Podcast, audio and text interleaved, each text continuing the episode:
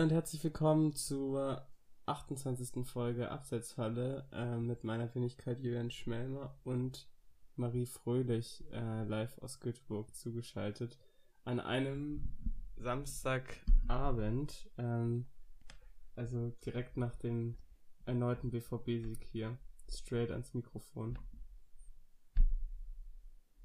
Da könnte man fast fragen, was haben wir, haben wir nichts Besseres zu tun an einem Samstagabend? Julian, was ist da los? Ja, ich weiß. Ich kann ja wenigstens, ich kann auch behaupten, ich stecke im Unistress. Ja, was soll ich dir sagen? Also, ich, also, ähm, treue Hörer wissen ja, dass Marie äh, einige Jahre älter ist und nicht mehr so ein Jungspund wie ich und ich glaube, deine Grannyhaftigkeit, die färbt langsam auf, aber sicher auf mich ab. Also, ähm, nee, alles gut. Ich glaube, ich habe auch schon genug äh, Feiern dieses Wochenende gehabt. Ähm, und äh, bin nachher auch noch unterwegs, also es passt schon. Ah ja, ah ja, ah ja. ja, dann nutzen wir das doch hier als ähm, Vorglüh-Event für auf jeden dich. Fall, gerne. Ein intellektuelles Vorglüh-Event. Ja, auf jeden Fall. Ähm, ich würde sagen, wir können eigentlich direkt starten mit der, mit der Bundesliga. Ähm, und natürlich erstmal ein Shoutout an meine Werderaner, an die zweite Liga, die gestern 3-0 gewonnen haben gegen Heidenheim. Da war ich sehr erfreut.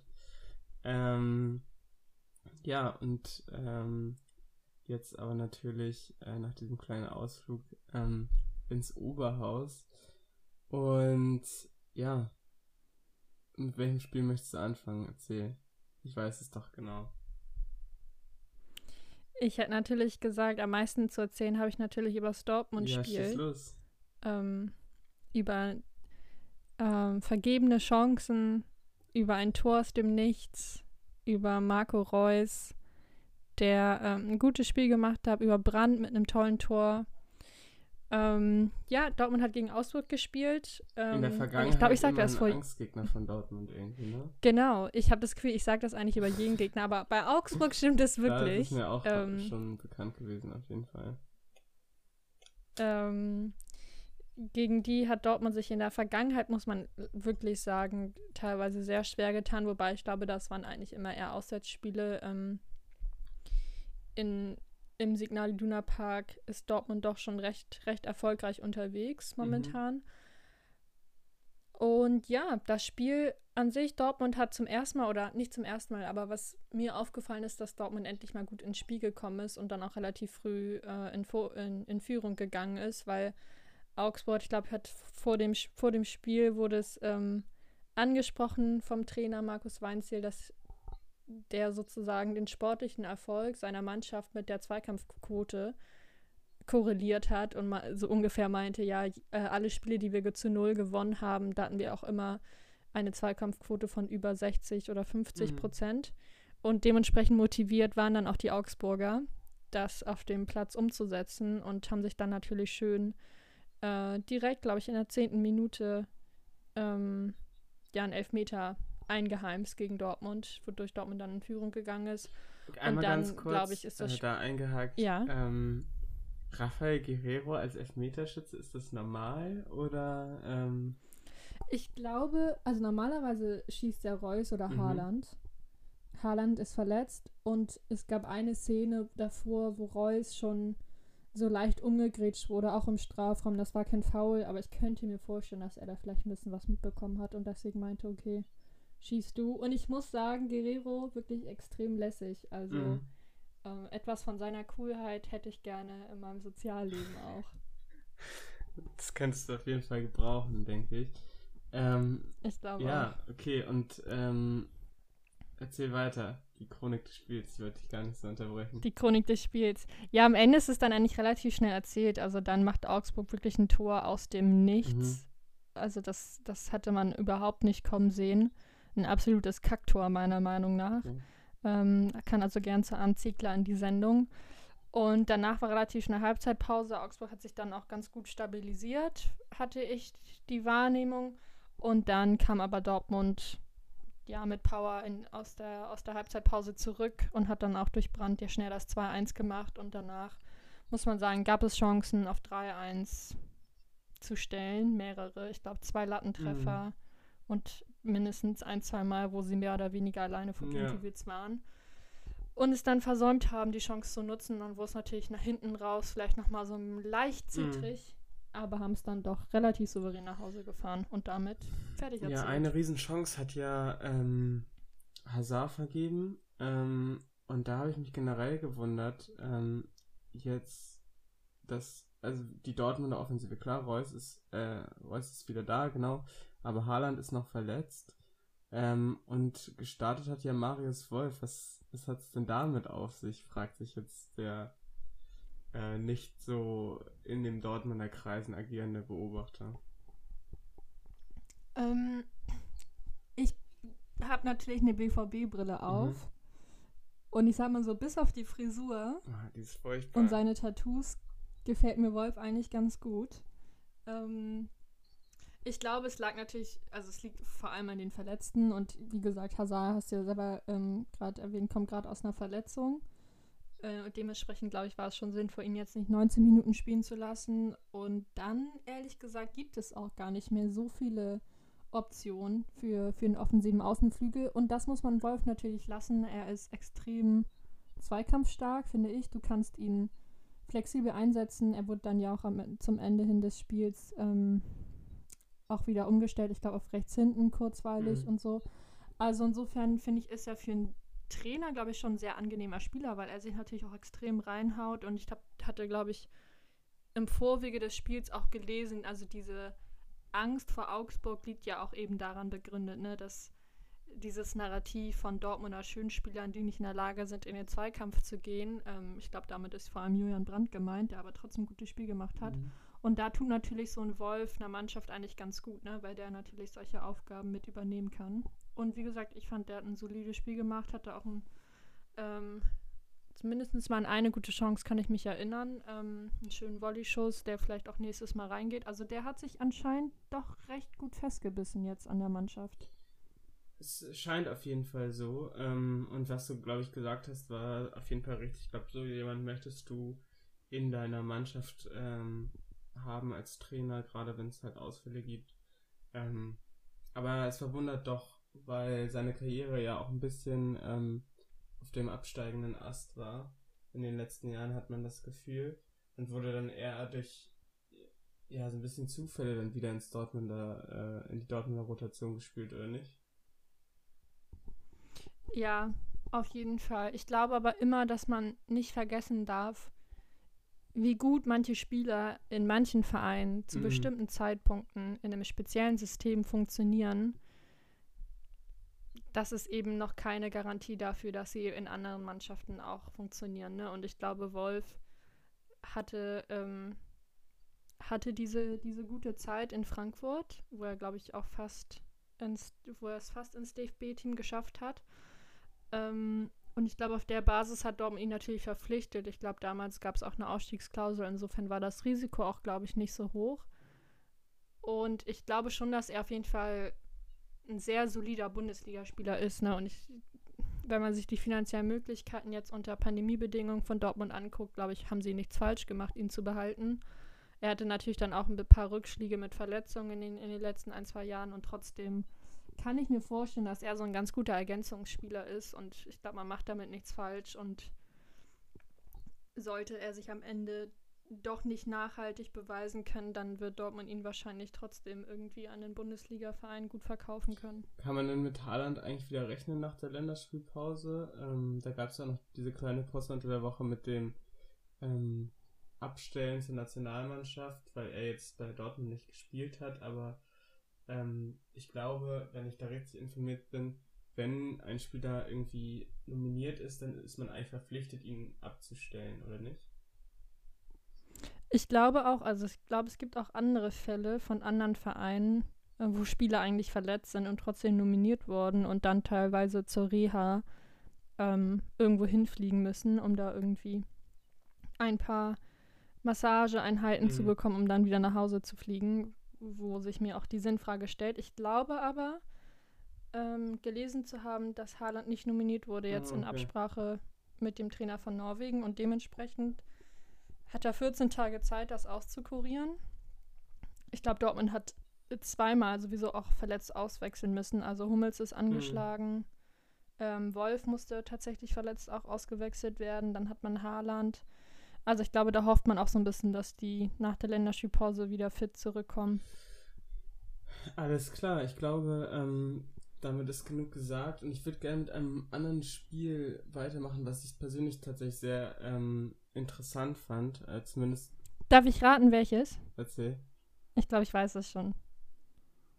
Ah, ich sag mal deine absteigenden Wölfe. Ja, genau richtig. Geht jetzt der Negativtrend los? Ich wollte es gerade sagen. Man muss dazu sagen, Wolfsburg und Gladbach aus dem Grund sehr spannendes Spiel, weil Gladbach sehr, sehr schwach in die Saison gestartet. Ähm, die letzten beiden Spiele, also auch heute 3-1 gegen Wolfsburg gewonnen. Ähm, letzte Woche gegen Dortmund gewonnen. Das sind sicherlich ähm, Schwergewichte auch mit einem hervorragenden Dennis Zakaria. Ähm, haben sogar noch einen Elfmeter verschossen ähm, mit Stindel. Also ähm, hätten auch noch höher gewinnen können heute. Ähm, und Wolfsburg, die sich nach ihren vier Spielen ohne, ähm, ohne Punktverlust jetzt auch schon zum zweiten Mal gegen ein Team aus der äh, unteren Tabellenhälfte ähm, ja, so ein bisschen den Schneid abkaufen lassen und einfach, ja, äh, einfach irgendwie unkonzentriert wirken, äh, wenngleich sie natürlich unter der Woche ein sehr, sehr gutes Champions League-Spiel gemacht haben und eigentlich äh, wäre es nicht diese, äh, also unfassbare Fehlentscheidung äh, gekommen, hätten sie auch das Spiel gegen Sevilla gewonnen. Aber nichtsdestotrotz, mein Tipp steht weiterhin, äh, Wolfsburg unter Marc von Bommel, kein Punkt mehr und noch hinterführt als direkter Absteiger in die zweite Liga. Mhm. Ihr merkt, ist ein, ist ein äh, Fachmann, der Julian, auf jeden Fall. Ähm, ja, wobei ich glaube, du meintest eben, Wolfsburg jetzt zum zweiten Mal verloren gegen ein Team aus der unteren Tabellenhälfte. Ich glaube schon, ich glaube, das trifft natürlich auf, auf Gladbach nur so bedingt zu. Weil ja, sie sind aus der unteren Tabellenhälfte und trotzdem ist es ja schon ein Top-Team der Bundesliga. Mhm. Und ich habe schon das Gefühl, dass jetzt nach dem Dortmund-Spiel, die vielleicht auch so ein bisschen, dass das Spiel letzte Woche das Spiel war, was sie gebraucht haben, mhm. um jetzt vielleicht auch angekommen zu sein in der Bundesliga, weil Wolfsburg ist ein starkes Team, die hat natürlich den Nachteil mit der Belastung. Ähm, und dann kriegst du aber natürlich so schnell so einen Doppelschlag. Das ist aus eigener Erfahrung 2-0 ist echt kacke. Mhm. Also ähm, naja, 2-0 ist halt so ein Ergebnis. Ich weiß nicht, wie du siehst, aber 2-0 ist schlimmer als 1-3, meiner Meinung nach. Ich finde, das ist halt, man kann es so und, und so sehen. Ich finde, 2-0 ist auch für die führende Mannschaft ein äh, türkisches Ergebnis, weil wenn du in die 80. So eine Fußballweisheit, ne? Ja, weil wenn du halt in die 80. Minute gehst mit einer 2-0-Führung und du kriegst irgendwie ein Gegentor, dann ist das Momentum aber so auf der Seite des Gegners und das ganze Spiel verändert sich dann oder sei es selbst in der 70. Minute. Und ähm, die eine Mannschaft kriegt dann so Aufwind und äh, wie du schon gesagt hast, dann fällt vielleicht mal nicht nur das 2-2, sondern auch mal das 3-2. Ähm, und äh, ja, also ähm, muss man auf jeden Fall mit umgehen können.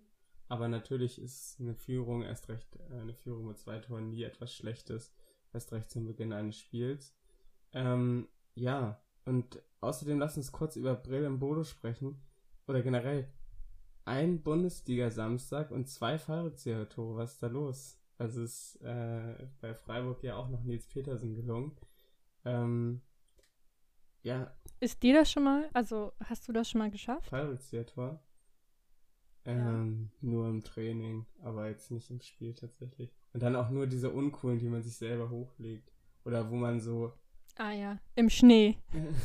Vor über dem Swimmingpool. nee, das ist tatsächlich nicht. Ich habe ab und zu im Spiel tatsächlich schon mal den, den eingesprungenen Suarez gemacht. Ähm, mhm. Also Seitfallzieher-mäßig, aber ähm, wann und wo genau, nagel mich da bitte nicht drauf fest. Das ist auch, glaube ich, schon äh, einige Jugendstufen. Ja. Und der Ball liegt, liegt seitdem in der Elbe und wurde noch nicht wieder rausgefischt, ne? Frechheit. Ja, nee. Hast du schon mal ein Fahrradzieher-Tor gemacht? Das ist doch hier die Frage. Hamburgs Fußballerin des Jahres. Nee. Nee. Und ich sag mal so, ich war auch nie knapp davor. ähm, Ja, beeindruckend. Also ich habe es selber tatsächlich noch nicht gesehen, das Tor. Ich muss mir das gleich nochmal mhm. angucken. Ich habe nur das, das Standfoto im Kicker gesehen. Das sieht zumindest nach einem Fallrückzieher aus, so muss man das sagen. Und ja, der war ja auch immer ein extrem talentierter Stürmer mhm. ne, im Bolo. Und ich frage mich bis heute, was in Schalke eigentlich schiefgelaufen ja. ist. Dass er es da nie so richtig geschafft hat. Also klar, diese, ich glaube, er hatte immer so eine Knöchelverletzung, ne, die ihn, glaube mhm. ich, lange vom Spielen abgehalten hat. Und trotzdem wäre er ja damals ein Riesentalent. Ich, wenn ich mich richtig erinnere, hat Schalke, glaube ich, 30 Millionen für den gezahlt. Was im Nachhinein natürlich auch nicht besonders clever war, weil der Verein damals eigentlich schon mehr oder weniger pleite mhm. war. Ähm, aber ja, in Gladbach scheint auf jeden Fall besser zu funktionieren und ich glaube, wenn der bessere körperliche Voraussetzungen hätte, ne, vielleicht ist er so ein bisschen Marco Reus auf Wish bestellt, ne, der wahrscheinlich nie so ganz an seine Leistungsgrenze rankommen mhm. äh, wird, weil er eben immer wieder von Verletzungen zurückgeworfen wird. Auf jeden Fall. Jetzt ist Wolfsburg ja irgendwie ähm, immer noch auf jeden Fall ähm, auf drei Punkte ran an den Bayern und auf zwei Punkte an den BVB. Bayern spielt morgen noch gegen, Frei, äh, gegen Frankfurt und hat sich so ein bisschen aus den Champions League Plätzen vorerst ähm, verabschiedet, wo jetzt wieder die altbekannten Recken Bayern, Dortmund und Leverkusen statt, äh, also stattfinden. Und als Überraschungsteam der Saison äh, der SC Freiburg heute schon wieder gewonnen gegen Hertha.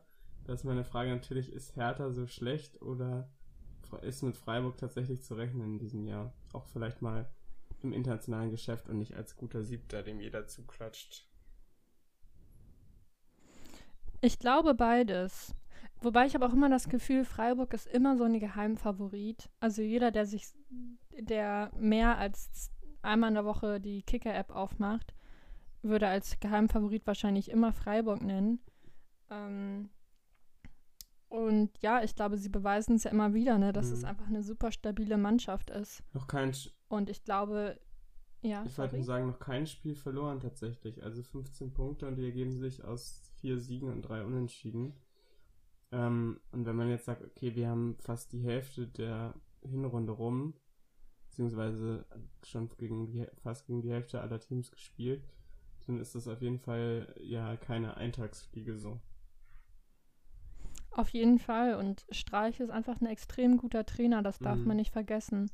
Äh, die Mannschaften sind immer taktisch extrem gut ausgebildet und die haben auch einfach inzwischen richtig Qualität. Ja. Und ich, das würde ich jetzt härter nicht absprechen wollen. Haben sie sich auch eingekauft, die Qualität aus Bremen, ne? mit Maxi Eggestein, darf man nicht vergessen. Der absolute Starspieler. Nein, das stimmt auf jeden Fall. Also Maxi Eggestein ist ja auch unter Normalbedingungen auch ein sehr guter Bundesligaspieler. Mhm. Und bei Hertha, ähm, ja, ist vielleicht genau das Gegenteil von Freiburg. Ganz andere Voraussetzungen. Aber schafft es eben nicht, die Qualität, die sie in der Theorie haben, in die Praxis umzusetzen. Ja, das. Und das ist, wirkt einfach nicht besonders abgestimmt. Ne? Und wenn man sich also ich glaube, das haben wir letzte Saison ja schon gesagt, wenn man sich alleine die Namen anguckt, die bei Hertha spielen, dürfen die mit dem Abstieg eigentlich nichts zu tun haben. Das war in der letzten Saison ähm, ja auch schon genauso. Also genau, und trotzdem hat man das Gefühl, dass sie es einfach nicht.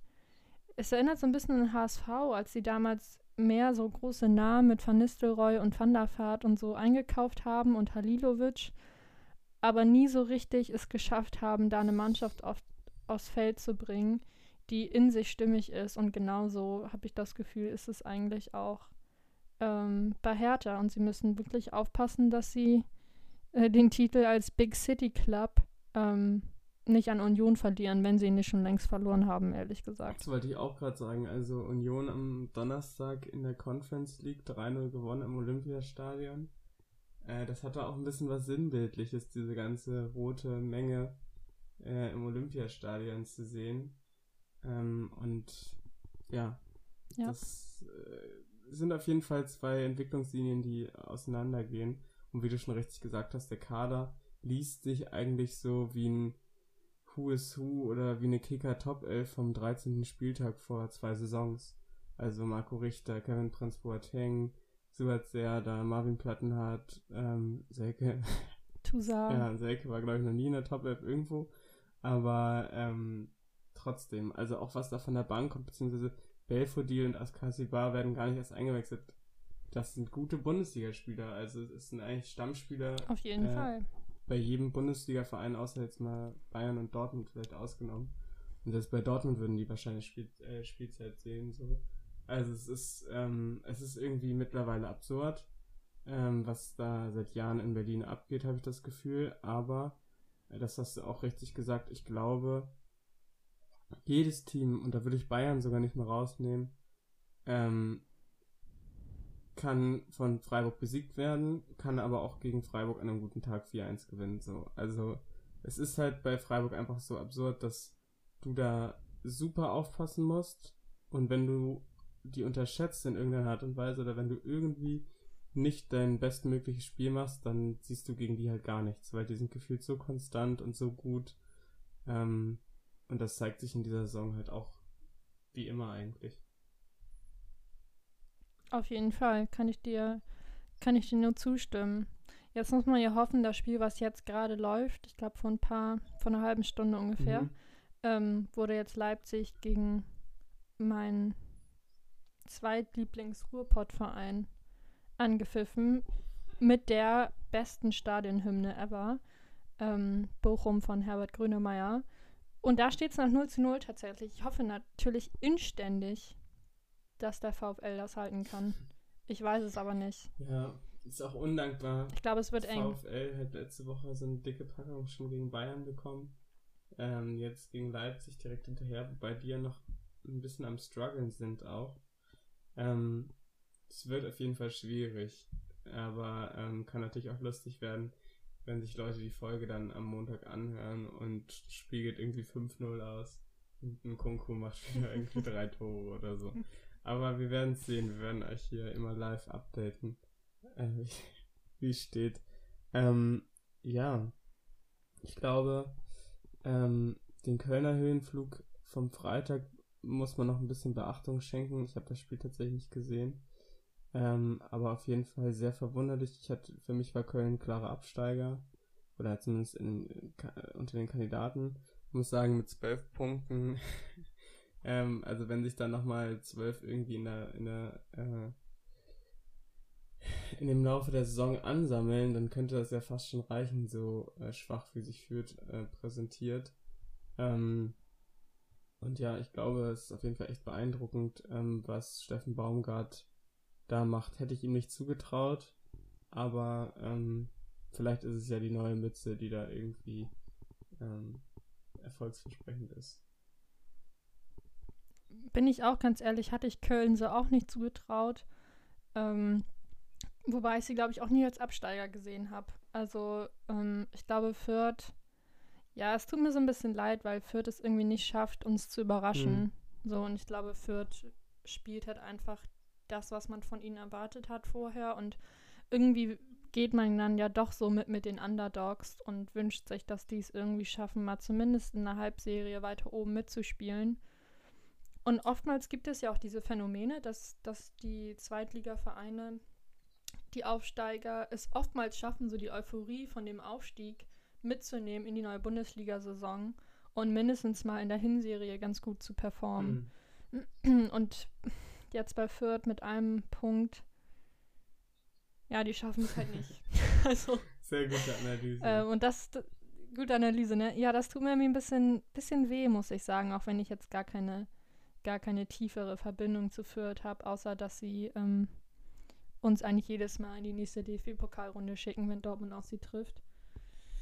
Und ja, mit Köln, wer weiß, was da noch so geht. Da finde ich, hat man auch wieder so einen Fall von Trainer passt extrem gut zur Mannschaft, Trainer passt extrem gut zu, zum Verein. Ich glaube, das war ein richtiger Mhm. Volltreffer. Mhm, auf jeden Fall. Ähm, deswegen kann ich mir schon vorstellen, dass sie es vielleicht jetzt auch mal schaffen könnten, sich in der Bundesliga zu stabilisieren. Das würde man Köln ja eigentlich nur wünschen, weil es ja schon auch ein Traditionsverein ist. Auf jeden Fall. Ich denke auch, Köln ist ein Traditionsverein äh, und gehört eigentlich für mich immer so in die Bundesliga und da dann zwischen Platz 10 und 15. Da haben die auf jeden Fall schon ihre Daseinsberechtigung und ja auch echt ein tolles Stadion und äh, tolle Fans. Auch ein. Warst du schon mal Ich war noch nicht da im Stadion, ne. Ich leider auch noch nicht. Und Müssen wir uns dann vielleicht mal post-Corona Auf jeden vornehmen. Fall. Und auch neben Bochum ein sehr gutes Stadion, wie ich finde. Ähm, Ja. Ja, Und ein cooles Maskottchen. Lebt das ich, ich eigentlich glaube, noch? das sind immer neue. Das sind neue? Nein. Ja, natürlich. Hennes? Ja, Der wird der heißt ausgetauscht. doch auch schon der siebte oder der achte oder so. Was dachtest du denn, wie lange ich die dachte, leben? oh nein. Ich dachte, Oh der Gott. ist zumindest mal seit ich habe meiner. das Gefühl, das ist jetzt so ein meiner Weihnachtsmann-Ding jetzt, dass ich irgendwie... ja, ein bisschen schon. Kannst ja mal parallel googeln, aber ich meine, das ist so auf jeden Fall. Ich google das parallel mal, während du in das andere Thema überleitest. Das kann ja gar nicht sein. Sehr schön. Ich glaube, ähm, das ist ein sehr guter Hint. Ähm, wir machen weiter mit einem Thema, was ähm, ja jetzt auch quasi ähm, in den letzten Stunden ähm, rasante Entwicklungen aufnimmt. Ähm, ja, an dieser Stelle sei äh, gesagt, in der zweiten Hälfte dieses Podcasts sprechen wir über sexuellen Missbrauch und sexuelle Gewalt an Frauen im Profifußball. Ähm, also ähm, wäre jetzt der Zeitpunkt, ähm, wenn man sich diesen Themen nicht näher annähern möchte oder da vielleicht sogar eine persönliche Erfahrung oder Geschichte hat und es nicht hören möchte, ähm, dem sei an dieser Stelle gesagt, dass es natürlich ausnahmsweise okay ist, äh, den Podcast an dieser Stelle zu beenden vorzeitig. Ja, aber Marie, ähm, erstmal äh, erklär doch mal den Hörern, was, was vorgefallen ist.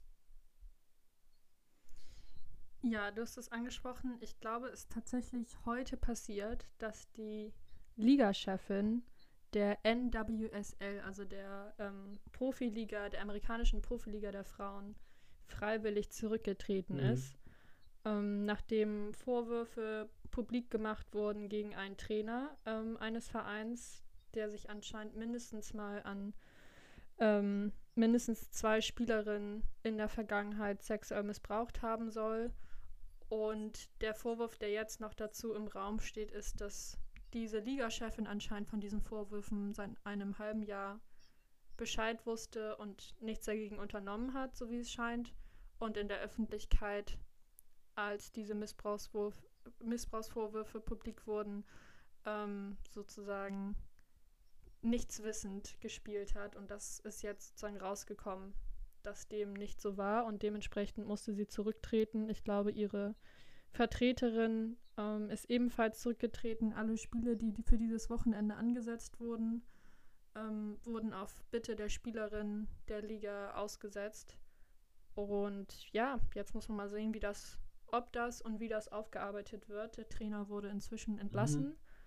Ähm, aber es scheint wohl so, als, als seien das nicht die einzigen Fälle, weil sich inzwischen auch ab ähm, ein paar Spielerinnen bei in den sozialen Medien gemeldet haben und ähm, ähnliche Vorfälle andeuten. Ja, also ähm, die jetzige Debatte wurde ausgelöst durch einen äh, Exklusivartikel im Athletic, ähm, bei der, bei dem die ähm, beiden ehemaligen Profispielern Siniat Ferrelli und Mana Shim, äh, ich hoffe, ich habe den Namen jetzt richtig ausgesprochen, ähm, zu Wort gekommen sind und halt besagten Trainer Paul Riley ähm, ja beschuldigt haben, sie ja zum Sex äh, gezwungen zu haben und ähm, ja, also ich hoffe natürlich, dass bei dir in der Karriere noch nicht so was vorgefallen ist. Ähm, aber vielleicht kannst du da noch mal ein bisschen persönlicheren Spin drauf geben, ähm, wie es ist, als Frau halt irgendwie in diesem Kontext ähm, Fußball zu leben und ähm, muss jetzt nicht all the way sein, aber was so Vergleichbares passiert sein könnte in dein, deinem Leben. Also ich glaube grundsätzlich, dass es natürlich ähm, erstmal,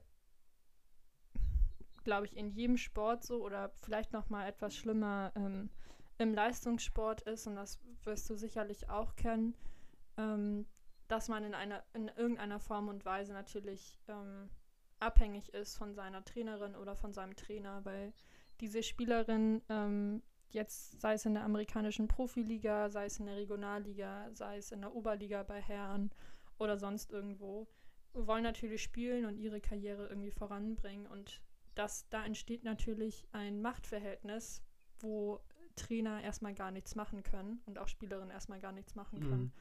Und das bringt natürlich ähm, Trainer in Positionen, die manche Trainer sicherlich ähm, an manchen Stellen ausnutzen und in der Vergangenheit auch ausgenutzt haben. Und jetzt mit dem Beispiel für die NWSL ist es da tatsächlich so, ich glaube, Leute, die sich ein bisschen mit Frauenfußball auskennen, die kennen Alex Morgan und Megan Rapino. Mhm.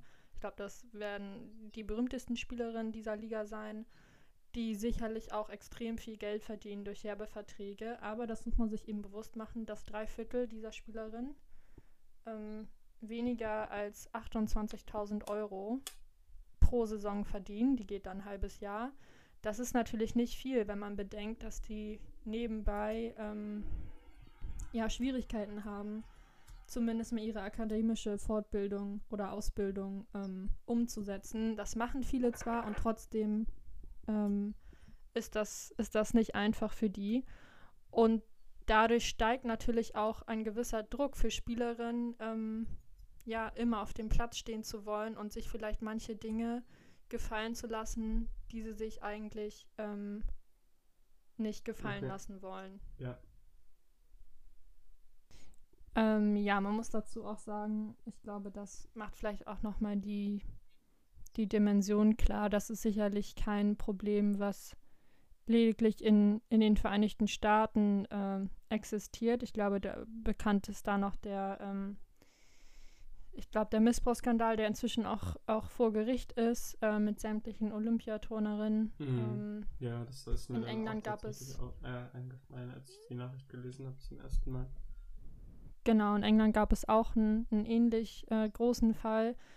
Ähm, in Deutschland gibt es jetzt in der Sportszene tatsächlich noch keinen größeren Missbrauchsfall, der zumindest publik gemacht wurde, was aber nicht heißen soll, dass äh, es keinen Missbrauch gibt im deutschen Sport oder im deutschen Spitzensport. Und ich habe tatsächlich mal ähm, bei der Tagesschau nachrecherchiert. Die Zahlen sind jetzt aus 2019, aber ich glaube, das ist immer noch repräsentativ, ähm, damit man mal einen Vergleich hat. Also wenn man die katholische Kirche ähm, nimmt, dort gehen Experten von 114.000 Betroffenen aus, ähm, was extrem hoch ist, die Zahl. Und Trotzdem wird im Sport äh, von ungefähr 200.000 Betroffenen ausgegangen, ähm, was einfach verdeutlicht, dass das natürlich ein Problem ist. Und wo immer in unserer Gesellschaft äh, Machtstrukturen aufeinandertreffen, gibt es einfach sehr viele Menschen, die diese Strukturen eben ausnutzen. Und ich glaube, ähm, dass es da sicherlich auch gut tun würde, wenn, wenn sich da Institutionen zusammensetzen würden, um eben zu schauen, wie sie das besser in den Griff zu be äh, bekommen, wie sie Betroffenen ähm, besser zuhören kann, können und denen vielleicht auch eine leichtere Anlaufstelle geben können.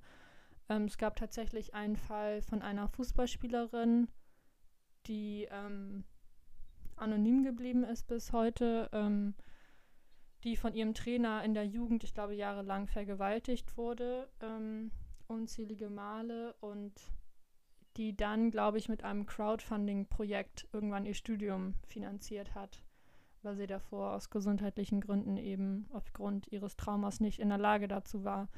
Und daraufhin ist der DFB auf sie zugekommen, ähm, um auszuloten, ob sie sie finanziell unterstützen können und ähm, das Traurige an der Geschichte ist, dass der DFB dann zu dem Entschluss kam, ähm, ja, dass dieser Fall eben nicht dafür geeignet wäre, weil bestimmte Kriterien anscheinend nicht auf sie zugetroffen sind. Ähm.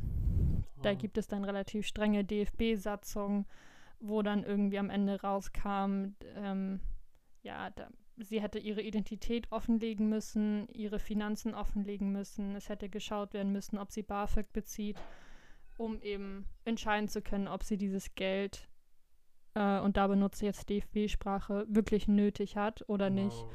Und das zeigt Krass. natürlich mit wie wenig Fingerspitzengefühl ähm, Verbände teilweise reagieren, wenn solche Fälle publik werden und dieses Narrativ, das sind alles schreckliche Einzelfälle. Ich glaube, damit ähm, ja, nimmt man sich natürlich recht schnell aus der Verantwortung raus. Und wenn man das sozusagen nur dem Staat zuschiebt und sagt, ja gut, ähm, das sind Straftaten, darum muss sich der Staat kümmern, dann ist das auf der einen Seite richtig. Dafür haben wir ja den Rechtsstaat, das stimmt natürlich. Und auf der anderen Seite, glaube ich, gibt es schon Dinge, ähm, die jetzt mal in Bezug auf unsere Sportart getan werden könnten, damit sich ähm, ja, Kinder, Jugendliche, Frauen, Männer ähm, vielleicht besser aufgehoben fühlen ähm, und sowas weniger vorkommt. Ich glaube, das ist ganz wichtig. Und dazu gehört im ersten Moment, wenn solche Leute sich ähm, äußern und das öffentlich machen, dass man das eben ernst nimmt. Auf jeden Fall.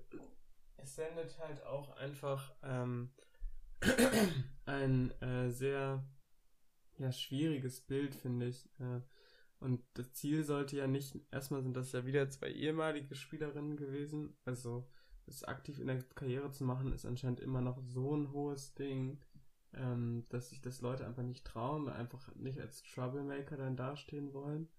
Ähm, aber es ist ja wirklich, also absurd ist ja gar kein Ausdruck, dass wie damit umgegangen wird, das ist äh, mega furchtbar. Ich würde nochmal vielleicht eine kritische Nachfrage stellen, generell wenn man jetzt auf die Rolle vom Mann im Sport eingeht, um jetzt äh, irgendwie allen Hufeisen-Theoretikern den Wind aus den Segeln zu nehmen, sicherlich gibt es auch ähm, Jungen, die davon betroffen sind, ähm, aber auch wahrscheinlich da einfach in ähm, Fällen von gleichgeschlechtlicher Vergewaltigung und so weiter.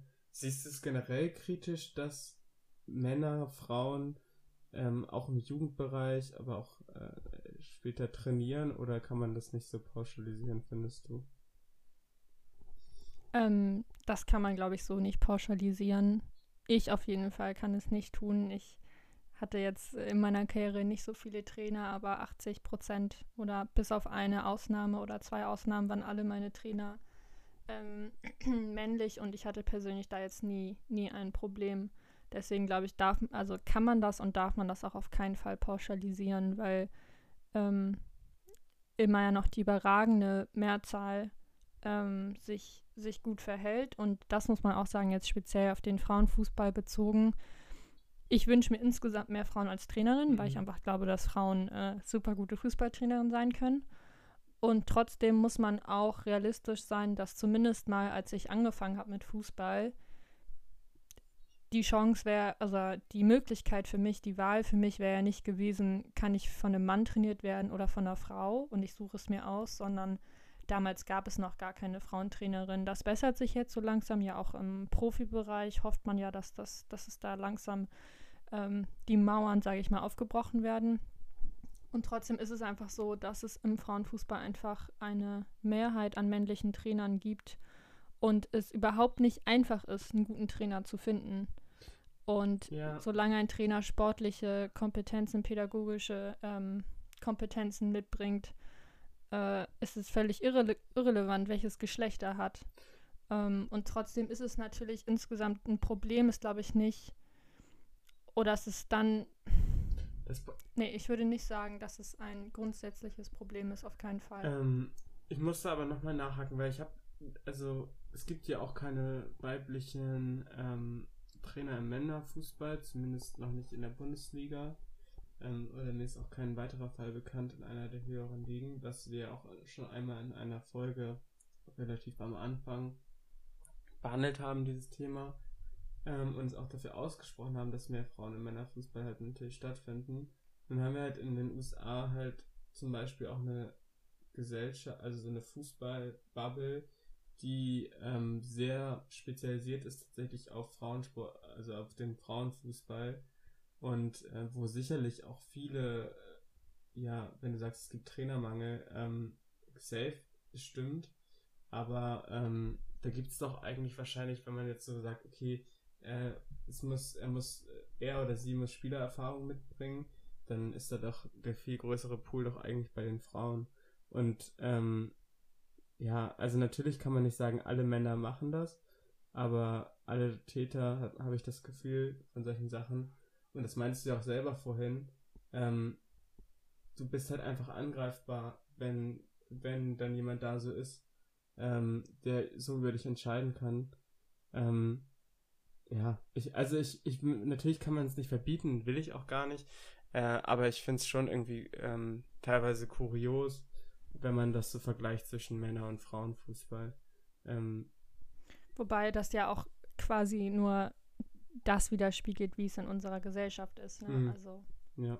dass es natürlich klar ist, dass äh, Frauen eher ähm, Opfer sexueller Gewalt sind und Männer mehrheitlich Täter sexueller mhm. Gewalt sind. So und etwas, was in der Gesellschaft so ist, ist im Fußball und in jeder Sportart natürlich nicht anders. Ähm, ja. Ja. Aber es ist auf jeden Fall, ich glaube, man merkt das auch an, es ist auf jeden Fall ein schwieriges Thema und ich glaube, ähm, was man vielleicht mitgeben kann an, an junge Leute, die irgendwie im Sport sind und muss gar kein Leistungssport sein, ähm, dass es auf jeden Fall ähm, Stellen gibt, an die man sich wenden kann, ähm, Stiftungen gibt, an die man sich wenden kann, die sich für einen einsetzen. Ähm, und auch, sei es jetzt Mitspieler oder ähm, Freunde im Verein oder wie auch immer, immer Leute da sind, ähm, zu denen man gehen kann, mit denen man darüber reden kann.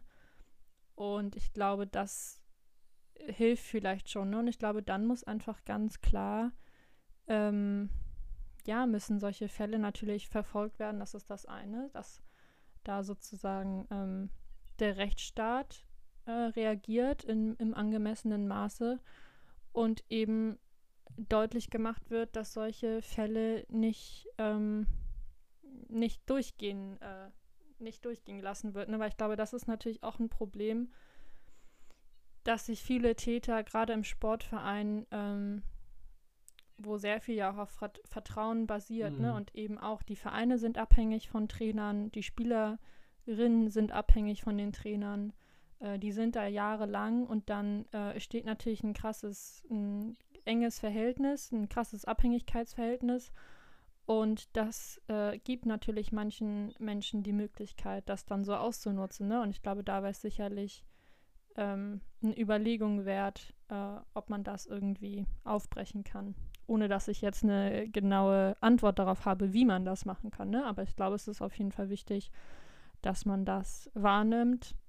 Das ist der erste Schritt und dass man das eben nicht kleinredet auf irgendwelche äh, Einzelfälle und äh, schwarzen Schafe in unserer Gesellschaft, weil das ist definitiv nicht so. Ja, und ähm, auch nochmal an die potenziellen Opfer, äh, auf die potenziellen Opfer bezogen, das soll jetzt gar nicht in irgendeiner Art und Weise wie Victim Blaming rüberkommen. Ähm, so ist es auch überhaupt nicht gemeint.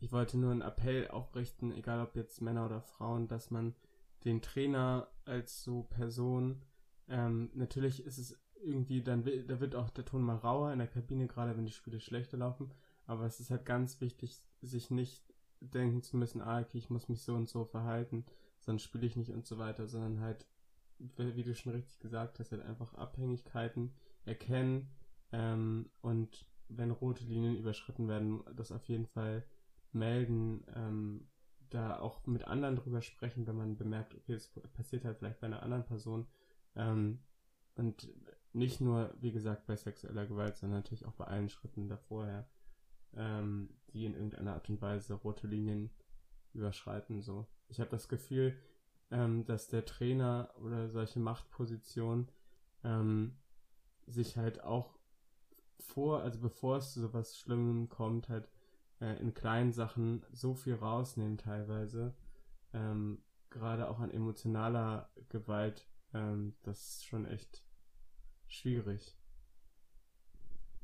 Auf jeden Fall. Also wie gesagt, Abhängigkeitsverhältnisse ähm, fangen nicht und hören nicht bei sexueller Gewalt auf. Das ist, glaube ich, auch nochmal ganz wichtig zu sagen, dass äh, Abhängigkeitsverhältnisse auch emotional entstehen können. Und ich glaube, dass es da schon ganz wichtig ist, für SportlerInnen das zu erkennen, ähm, um eben für sich selbst dagegen, sich dagegen zu wehren, mhm. weil das ähm, ist der Sport ist allemal nicht wert. Und das fand ich zum Beispiel auch erschreckend an dieser Doku, ähm, dass die Sportlerin selber, ähm, die glaube ich nach eigenen Angaben jetzt gar keinen Leistungssport betrieben hat, es war gar kein Spitzensport, ich glaube, sie war relativ erfolgreich. Und sie hat tatsächlich gesagt, dass äh, mit Fußball aufzuhören für sie nicht in Frage kam, weil sie so gut war im Fußball. Und das ist natürlich extrem erschreckend, ne, was Leute ähm, meinen, hinnehmen zu müssen in, ihrem, in ihrer eigenen Wahrnehmung.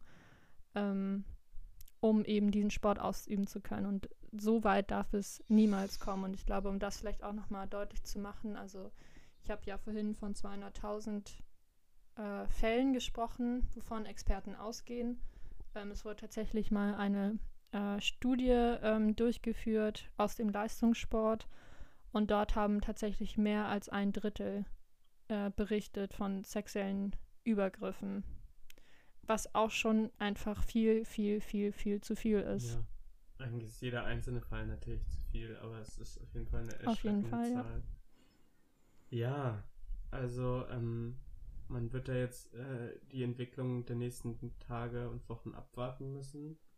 Äh, Megan. Ich glaube, dass, sorry, dass ich da so reingriete, ich glaube, das, was in Amerika ganz vorbildlich ist, dass sie in der Profiliga eine ziemlich starke Spielerinnen Gewerkschaft haben, die ein ganz, eine ganz gute Lobby haben, um es mal so zu sagen, und die sich auch bereits ja dazu sehr deutlich geäußert haben.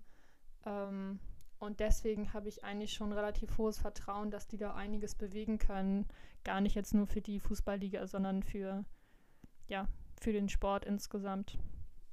Das hoffe ich natürlich auch. Und ähm, Megan Lupino hat sich ja auch schon sehr wortstark äh, gemeldet auf Twitter. Ähm, und ich glaube, ähm, ihren, ihren Worten sollte man in den Taten folgen lassen. Also da müssen jetzt irgendwie Köpfe rollen und das muss ganz einen ganz neuen Fokus ähm, bekommen. Nicht nur in Amerika, sondern in allen Sportarten äh, überall auf der Welt. Ähm, ja, genau. Ich glaube, ähm, sehr erdrückendes Thema, sehr sehr trauriges Thema auch, aber es ist natürlich wichtig, über die Sachen zu sprechen, wie gerade gesagt. Ähm, ja, hast du noch was hinzuzufügen? Ähm, nee, das, ich glaube, es ist gut, wenn wir das Thema zumindest vorerst damit beenden. Ich glaube, es ist einfach cool, dass wir das angesprochen haben. Ähm, und ich habe auch ein bisschen das Gefühl, ich glaube, dass ähm, das hat eine ähm, Sportsoziologin gesagt, die zitiere ich jetzt mal, ähm, auf die Frage hin, warum das in Großbritannien und in den USA ein größeres Thema zu sein scheint in der öffentlichen Debatte und in Deutschland nicht. Ähm, die hat dazu gesagt, ich denke, dass eine Gesellschaft erst dann bereit ist, solch einen Skandal bekannt zu machen und sich damit zu befassen, wenn das Thema über einen gewissen Zeitraum in die Strukturen der Gesellschaft gesickert ist. Und ich glaube oder ich habe die Hoffnung, dass ähm, diese Problematik, äh, die ja jetzt beim besten Willen nicht neu ist, ich glaube, dass das inzwischen schon ein anderes Standing glücklicherweise in unserer Gesellschaft mhm. hat. Ähm, wenn man sich zumindest mal äh, die prominente Comedy-Szene beispielsweise anguckt, da hat man doch schon ein bisschen das Gefühl, dass das ein bisschen besser in der Öffentlichkeit diskutiert wird, zumindest von von Einzelpersonen und deswegen habe ich die Hoffnung, dass das vielleicht auch Deutschland dann weit genug ist, dass wir uns hier auch ähm, ja, noch mehr mit diesem Thema beschäftigen. Um das Thema äh, abzuschließen und diese Podcast-Folge vielleicht auch mit einem positiven Aspekt abzuschließen. Äh, du hattest recht mit Hannes dem Geisbock. Es ist tatsächlich der neunte seit 2019. Und du hast mir damit alle meine Kindheitsträume zerstört. Das muss ich hier mal ganz klar so sagen. Das war mir nicht bewusst, weil ich habe optisch immer keinen Unterschied gesehen. Du.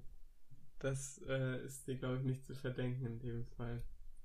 Aber ähm, ja, sehr traurige Nachrichten. Vielleicht noch eine tatsächlich positive Sache, die wir sagen können. Bei Bochum gegen Leipzig steht zur Pause weiter 0-0. Also wir drücken natürlich die Daumen. Sehr gut. Ja, ähm, habt alle ein wunderschönes Wochenende. Ähm, wie gesagt, äh, oder eine wunderschöne Woche jetzt, die, die folgt. Und ähm, ja, habt immer ein kritisches Auge darauf, ähm, wie eure Mitmenschen, wie ihr behandelt werdet. Und ja, es war eine sehr schöne Folge, es war sehr spannend von dir auch zu hören, äh, aus deiner persönlichen Sicht. Ähm, genau. Und wir hören uns in einer Woche wieder, würde ich sagen.